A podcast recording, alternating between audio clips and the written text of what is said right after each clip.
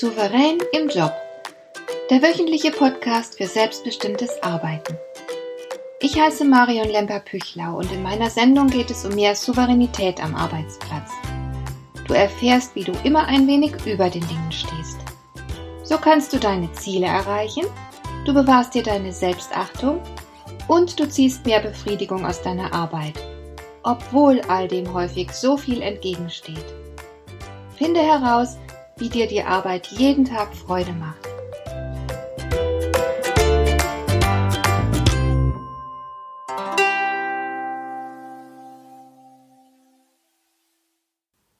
Ich glaube, ich habe in irgendeiner Folge bereits einmal die Studie der Unternehmensberatung Pro Change erwähnt.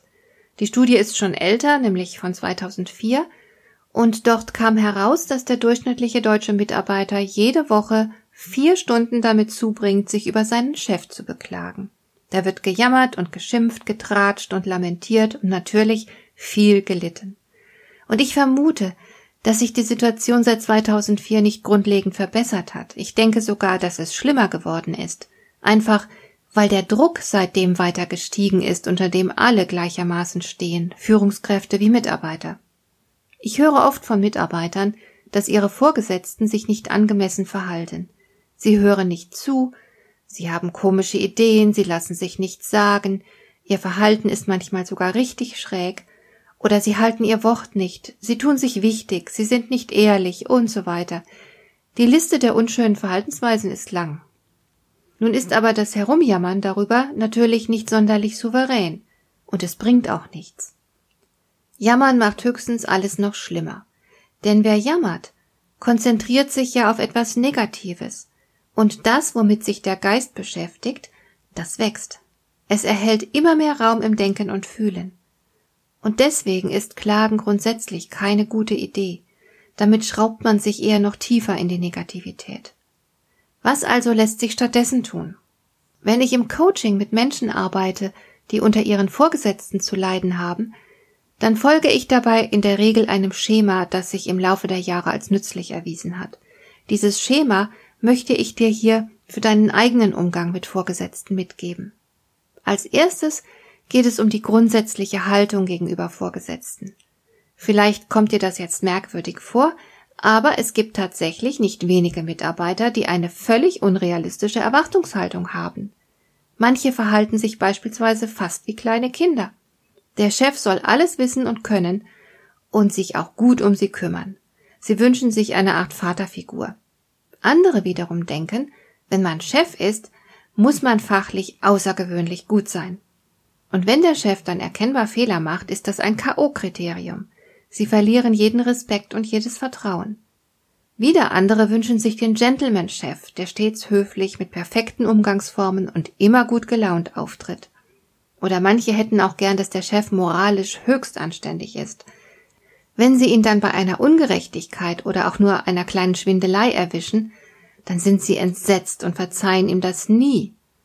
Es gibt noch viele andere Beispiele dieser Art und alles läuft darauf hinaus, dass die betreffenden Mitarbeiter einfach eine unrealistische Sichtweise und Erwartungshaltung haben. Denn erstens sind Chefs auch nur Menschen. Sie schwindeln, Sie lachen an den falschen Stellen, sie verlieren manchmal den Überblick, sie vergessen Sachen, sie fühlen sich manchmal überfordert und so weiter. Und zweitens wird immer noch sehr oft nach den falschen Kriterien befördert. Da kommen dann Menschen in Führungspositionen, die zumindest noch nicht dafür geeignet sind. Und viele brauchen einfach Zeit, in ihre neue Aufgabe hineinzuwachsen. Das ist aber nicht ganz einfach, wenn man als unerfahrene Führungskraft ständig schräg angeschaut und kritisiert wird.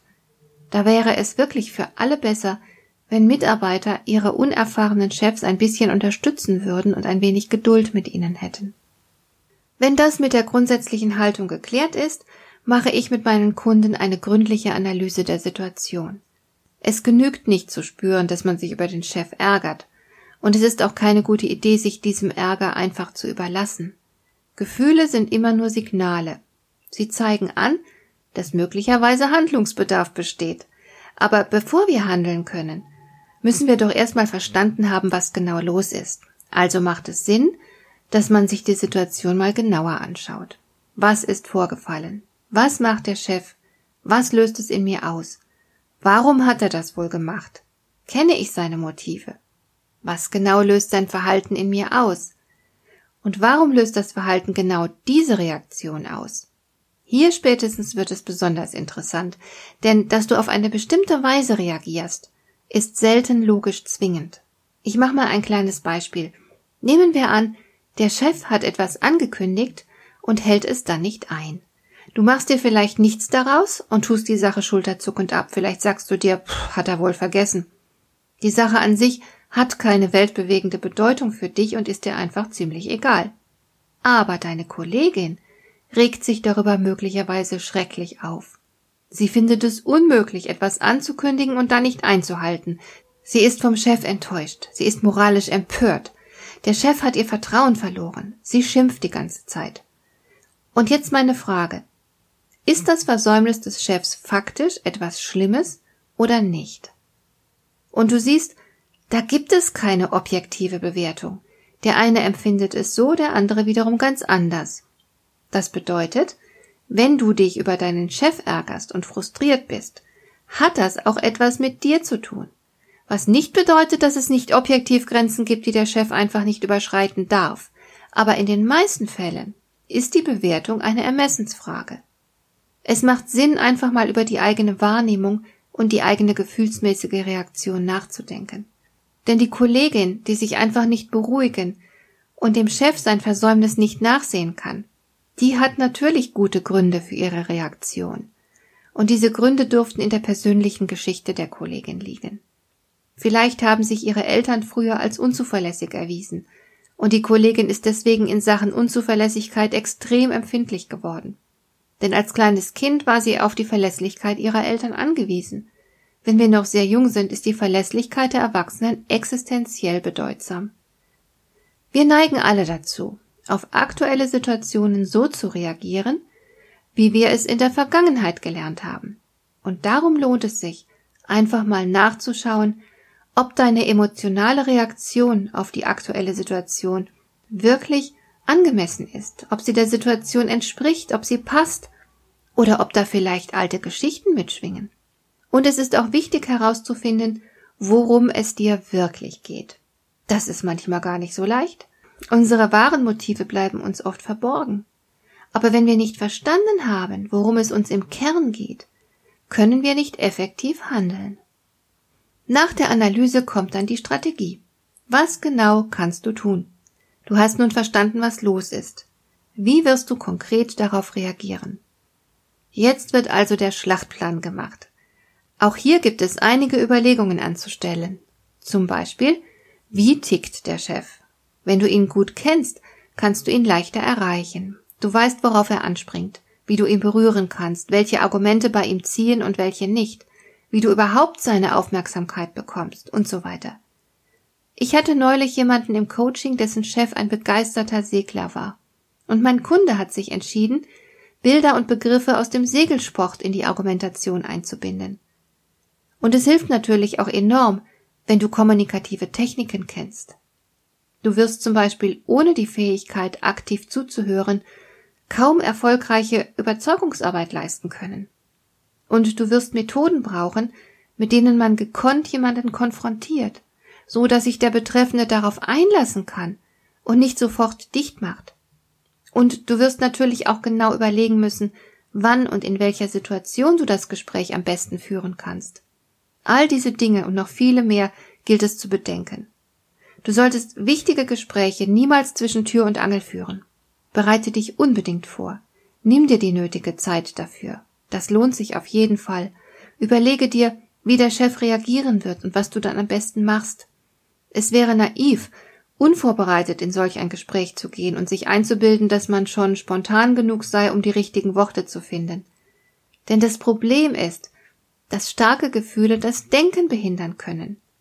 Wenn es also um viel für dich geht, wenn dir die Angelegenheit unter die Haut geht, dann besteht die Gefahr, dass du nicht mehr strategisch agieren kannst, sondern zu sehr von deinen Emotionen bestimmt wirst. Und Gefühle sind nun mal als alleinige Ratgeber für dein Verhalten völlig ungeeignet. Wahre Rationalität entsteht immer aus dem Zusammenspiel von Verstand und Gefühl. Und nun kommt der vierte Schritt. Du hast die Situation analysiert und verstanden, du hast dir eine Strategie zurechtgelegt und nun gehst du los und setzt deine Strategie um. Trau dich, du bist bestens vorbereitet. Zwar ist der Erfolg nicht garantiert, das ist er nie, aber du hast optimale Voraussetzungen geschaffen. Also los, nun komm ins Handeln. Setze dich mit deinem Vorgesetzten auseinander und schau einfach, was passiert. Die vierte Phase ist die Umsetzungsphase. Und danach kommt die letzte Phase. Jetzt analysierst du, was du mit deinem Chef gerade erlebt hast. Wie bist du vorgegangen? Und was hast du damit ausgelöst? Wie war der Gesprächsverlauf? An welcher Stelle hast du toll reagiert? Wo hast du möglicherweise einen Fehler gemacht? Was könntest du eventuell beim nächsten Mal besser machen? Was solltest du beibehalten und möglicherweise auch in anderen Situationen mit anderen Menschen nutzen? Auch wenn dein Gespräch mit dem Chef sehr erfolgreich war, lohnt sich auf jeden Fall eine gründliche Analyse. Denn ganz unabhängig vom Erfolg, jedes herausfordernde Gespräch, das du führst, kann dich etwas lehren. Und du wirst, je öfter du dich solchen Gesprächen und Situationen stellst, mit der Zeit immer mehr daraus lernen und immer erfolgreicher werden.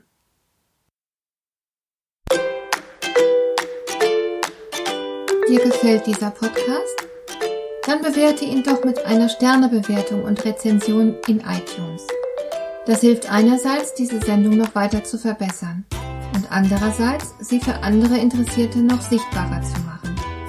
Besuche auch meine Webseite lemper-büchlau.com. Dort findest du ein paar nützliche und kostenlose Downloads, die dir weitere Anregungen für deine Arbeit liefern. Das war die heutige Ausgabe von Souverän im Job. Schön, dass du zugehört hast. Ich wünsche dir viel Spaß und Erfolg bei der Gestaltung deiner Arbeit.